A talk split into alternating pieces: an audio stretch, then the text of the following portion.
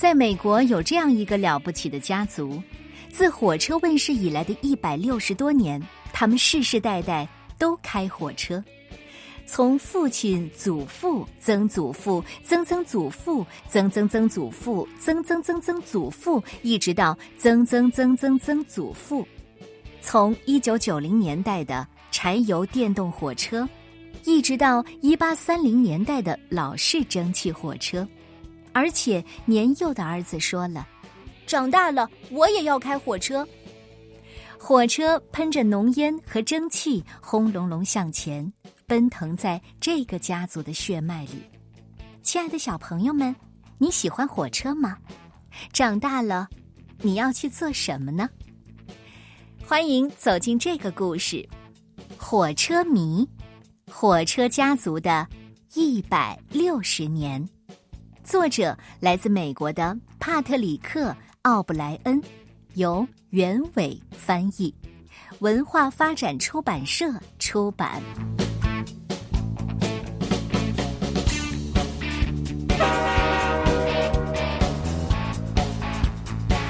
长大了，我也要开火车，就像爸爸那样。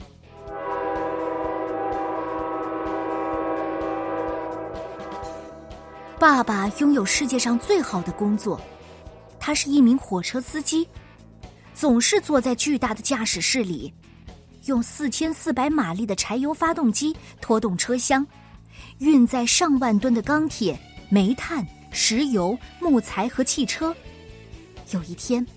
我看到上百节车厢排成一条长龙，跟在火车头后面，足足有两公里长。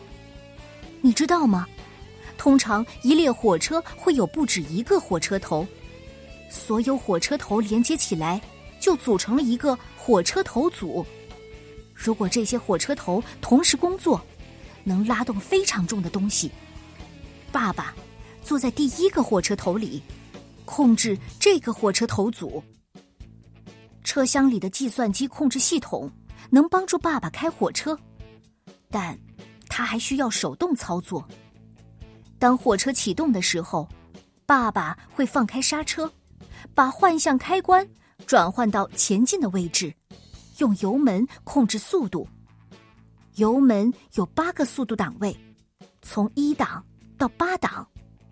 他从一档缓慢的起步，当换到八档的时候，车速将达到每小时一百一十二千米。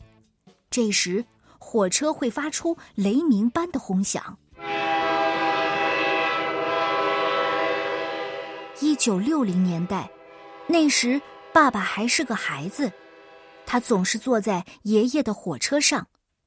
爷爷的火车没有爸爸的火车块头大，力气也小。但工作原理是一样的，都是用柴油发动机驱动发电机，发电机产生电力，转动车轮，让火车前进。所以，柴油火车有时也被称为柴油电动火车。爸爸喜欢给我讲他和爷爷一起开老式柴油火车的故事。我永远都不会忘记那段时光，爸爸说。当时，我们的火车拉着一个马戏团从佛罗里达出发，沿途停靠在一些小镇上。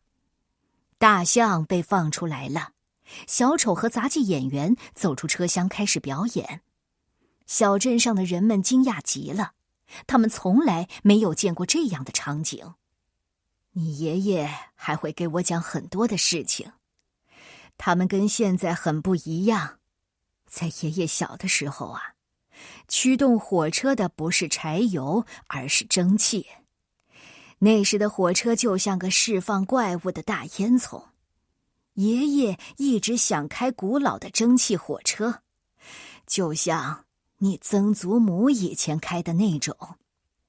在一九三零年代，女人开火车是个稀罕事，所以人们都说我的曾祖母是一位不同寻常的女性。爷爷还记得那些冒着烟、嘶嘶作响的蒸汽火车。当曾祖母把火车开进站台的时候，总是微笑着向他挥手。我的曾祖母开的是蒸汽火车，那时柴油电动火车刚刚问世，他们安静的停靠在车场上，崭新的车身闪耀着现代化的光芒。但内心浪漫的曾祖母更爱那冉冉升起的蒸汽、烟雾和大车轮，还有那炙热的火香。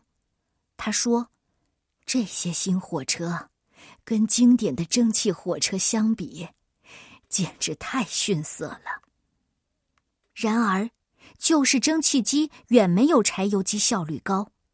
蒸汽火车每行驶一百六十千米，就不得不停下来补充煤和水。而且它让城市浓烟弥漫，噪声隆隆。柴油火车不需要频繁的停下来补充燃料，也更加清洁安静。所以在一九三零年代到一九五零年代的二十年间，几乎全美国的蒸汽发动机都被换成了柴油发动机。从我曾祖母开火车的那个年代开始。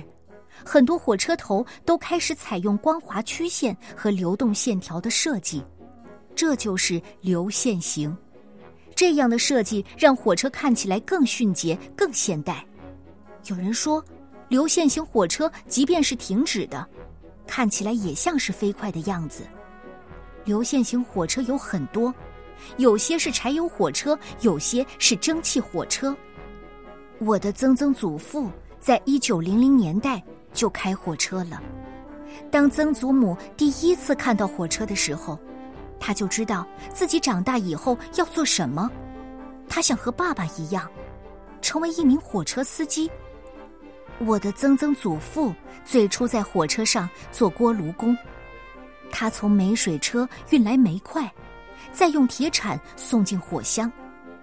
蒸汽火车通过烧煤或木柴，给锅炉里的水加热。从而产生大量的蒸汽，这些蒸汽正是火车前进的动力。锅炉工的活儿又热又脏又累，他必须让锅炉在恒温下持续燃烧，还要平稳的添煤以保持车速稳定。如果加煤的速度慢了，车速也会减慢。曾曾祖父在做锅炉工的时候，铲过成千上万吨的煤。他还时常在火车司机旁边留心学习，慢慢的学会了怎样开火车。最后，他也成为一名火车司机，就像很多年前他的父亲一样。我的曾曾祖父成长在典型的美国式蒸汽火车的年代，而他的爸爸，也就是我的曾曾曾祖父。在一八七零年代，就开火车了。这是一列美国式的火车，它是为横跨早期美国的广袤大地而造的。我的曾曾曾祖父爱讲故事，他最爱讲的是有一次他在火车被出了名的歹徒杰西·詹姆斯劫持，这帮家伙在铁轨上堆了一堆木头，逼停火车。他们手持六连发左轮手枪。让乘客通通下车，交出所有的钱。人们都很害怕，但我的曾曾曾祖父没让任何乘客受到伤害。那时，每列火车上都有几个刹车工，因为整列火车没有统一的刹车系统，每节车厢的刹车装置都是独立的。当火车需要减速或停止时，刹车工必须在车厢顶上快速的跑动。转动每一节车厢的手动刹车盘，这是一项非常危险的工作，尤其是在寒冷下雪的日子。直到一八七零年代末，有人发明了空气制动阀，火车司机才可以用驾驶室里的制动杆让火车停下来。美国铁路发展始于一八五零年代，我的曾曾曾曾祖父在那个年代。就开火车了。那时候旅途漫长而颠簸，但是他的儿子任何时候都愿意和他一起开火车。一八五零年代，美国的铁路公司开始在东海岸的沿线城市成立，铁轨从东海岸的大城市一路向西，一直铺设到俄亥俄州和密西西比河。铺设铁轨并不容易，尤其是遇到河流、峡谷和高山的时候，火车无法爬上陡坡，也不能急转弯，所以轨道必须尽可能的平坦笔直。铁路工人在山谷上空架起了桥梁，在群山中开凿隧道。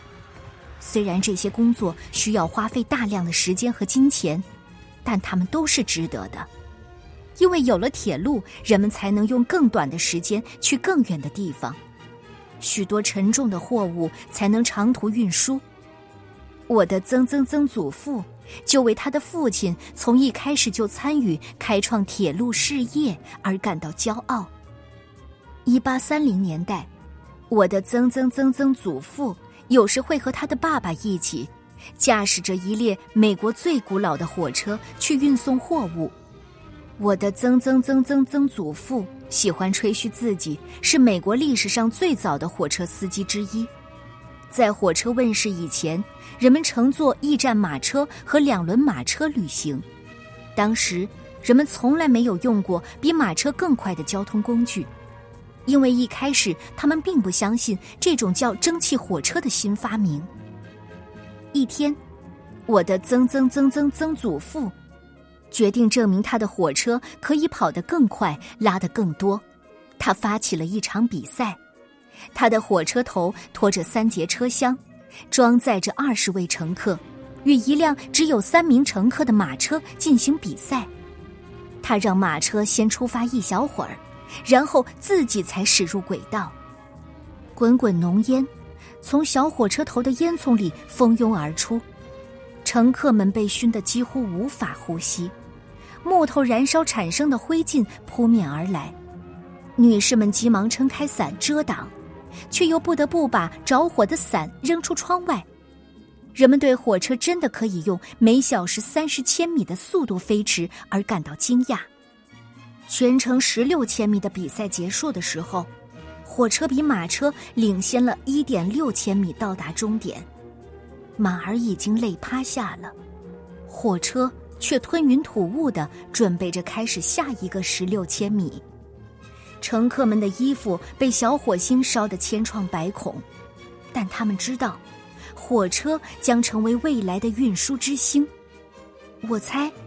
你可能会说，火车好像奔腾在我们家族的血脉里。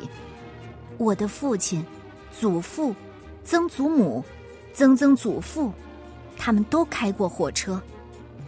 长大了，我也要开火车，而且我会有一个孩子。